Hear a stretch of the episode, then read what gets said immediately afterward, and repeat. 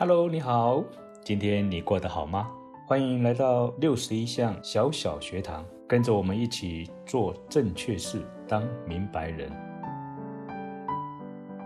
Hello，你好，欢迎来到六十一项小小学堂，我是 Peter。今天我们来聊聊非营利组织需要管理吗？为什么我们还绕在这样子一个主题上面呢？因为我们想要分享是非营利组织的经营发展。成效上面的一些见解和一些见证上面，就在九月初，我应邀参加了一趟花东之旅。当然，除了去观摩一些精致农业的技术发展，也拜会了当地的一些民宿，他们在经营跟建设方面的一些见解，可以说是收获满满。就在这个旅途当中，我抓紧了时间，利用早餐之余的空档，我特别。邀约了现任花莲县妇女成长关怀协会的理事长张美惠小姐，我们有一段小小的访谈。虽然背景有蝉鸣声，还有一些机器声音，甚至于有听到正常体温，这都是因为是现场的关系。但是也因为是现场，更加的有这种真实性。以下就是我们简单的会谈当中的一些内容，分享给大家。今天很高兴，也很荣幸的，我们邀请了一位，不但是一位民意代表，同时呢，他也是财团法人以及社团法人的负责人跟董事长。那我们今天的特别来宾就是我们的张美惠小姐。那么很高兴今天她来到我们的现场，我们来问候美惠，你好，各位好朋友以及张老师，大家好，大家平安。那我们今天来到这里呢，我想要就上一集哈，我们的节目里面谈到了非营利组织的经营。那为什么企业要拜非营利组织为师？我想今天邀请到了我们的张美惠小姐，那她一直都是在担任这样的一个角色。我想从这个地方我们来了解一下，透过什么样的原因让她能够在这个社团或者说是非营利组织的经营能够这么样的顺遂而且成功？那依据什么？我想张美惠小姐呢，对非营利组织的经营一定有她的独到之见。那我们想请问一下，呃，是什么原因呢，让你能够接触到了这样子一个非营利组织的运作？是好的，张老师，其实说呃成功是不敢当，因为都还在努力的状态跟阶段。对，是是。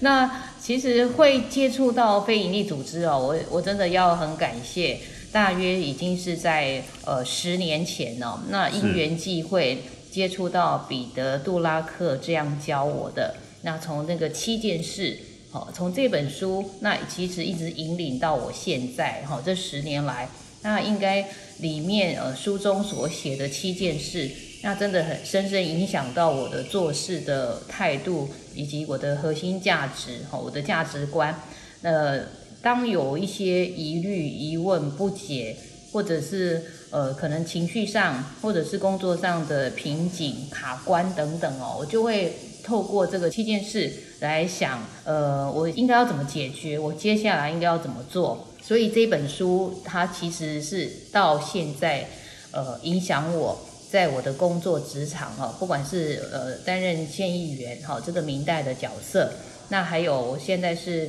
呃，花莲县妇女成长关怀协会，哈，它是一个社团法人，我是创办人，哈。当时我们一群就是读了这本书的好朋友，哦，我们一个读书会，彼得·杜拉克这样教我的这本书，哦，我们透过这本书的学习，在读书会，那大家的讨论研讨，还有张老师的带领，啊，那之后我们延伸就是成立了花莲县妇女成长关怀协会，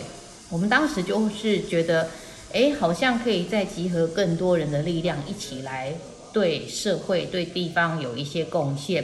那有了这个协会之后，其实那因为我的呃工作，我的先生哈，我的另外一半，那他也是一个地方首长哈，曾经担任花莲市长。那后来他因为生病过世，但是呃在这个过程当中，其实我在扮演他的另外一半的辅佐的角色的时候，也是一样。呃，遵循的这个七件事的一些核心价值，呃，到他离开这个人世间之后，那我为了纪念他，所以又成立了呃田志轩文化艺术基金会。那这个也是一个呃非营利组织，那只是它是财团法人。那但是我想，在非营利组织的核心价值跟运作的理念，不管是愿景目标。还有人才那这些经营绩效等等哦，他其实彼得·杜拉克所讲的、所所教导的哈，都是可以有一个很大的一个原则跟方向去遵循。所以就像陈如章老师所讲的，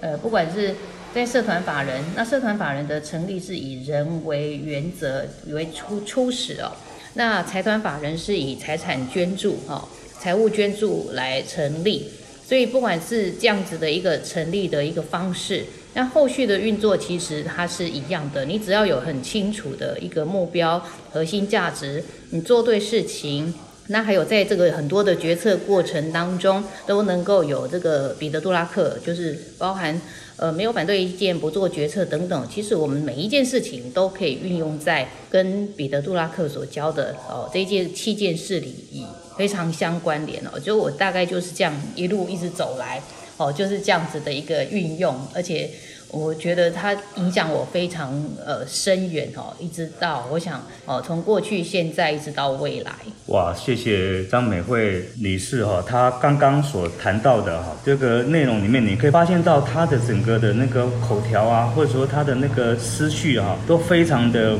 啊清晰。那刚刚的叙述里面呢，我想问一下美惠，你自己本身来说，如果你透过了这本书受惠当中，你觉得最明显是哪一些事情？如果以气垫式来讲哦，当时最呃最打动我哦，最让我觉得很震撼的，就是其实是第四件事情。我现在最该做的事情是什么？哦，他就让我去聚焦、去思考，就不会像呃有乱枪打鸟，或者是。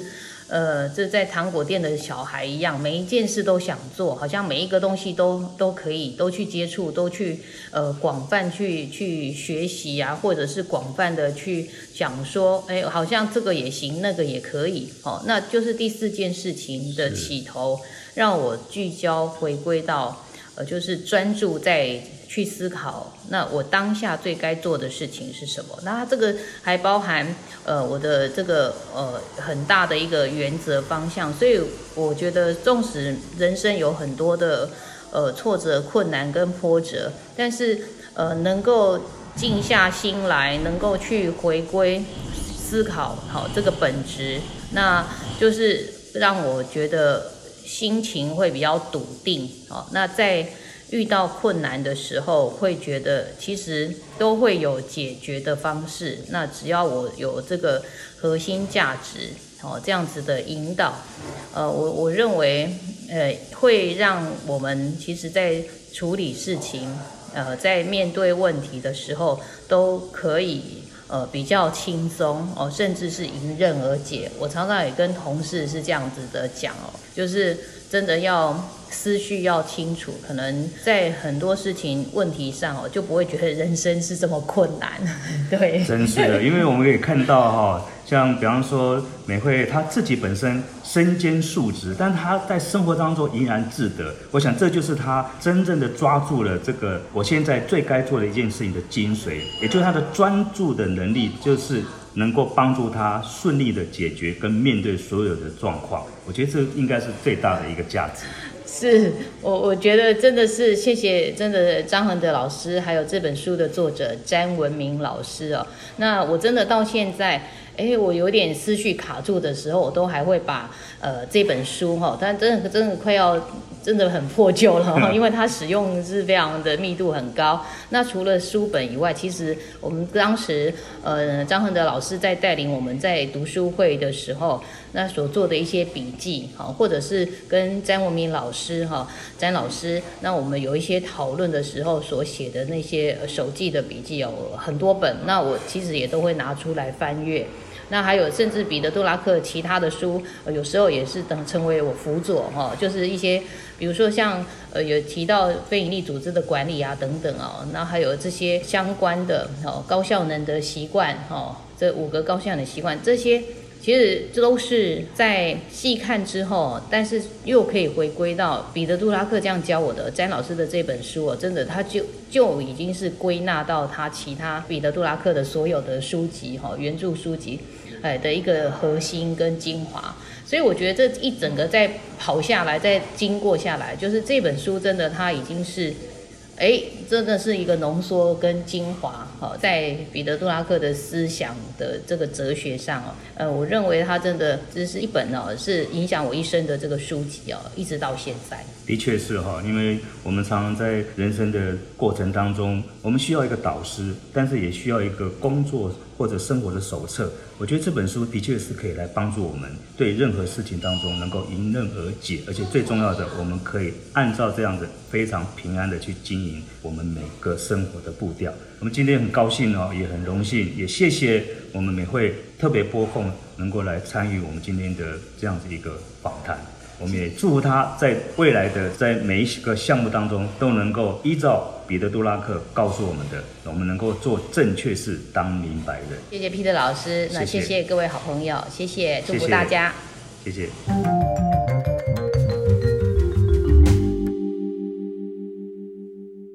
是的，我们刚刚听完了张美惠小姐，她在身兼数职的情况之下。他都能够把每一个角色扮演得如此的称职，这当中我们可以了解到，这其中的重中之重就是他的专注力，也就是他的专注力让他永远知道他现在最该做的一件事是什么。当然，关于专注力的培养，专注力如何建立，我们可以在下集的时候再来跟大家分享。从刚刚张美惠小姐的见证跟见解当中，我们可以发现。有大多数的人也许会认为非营利组织它是不用管理的，为什么呢？因为非营利组织它并没有盈亏的底线，所以它可能就不需要管理吗？事实上呢，刚好相反，在杜拉克的管理哲学里面，他说，就是因为没有盈亏的底线，所以非营利组织更需要管理，也就是它需要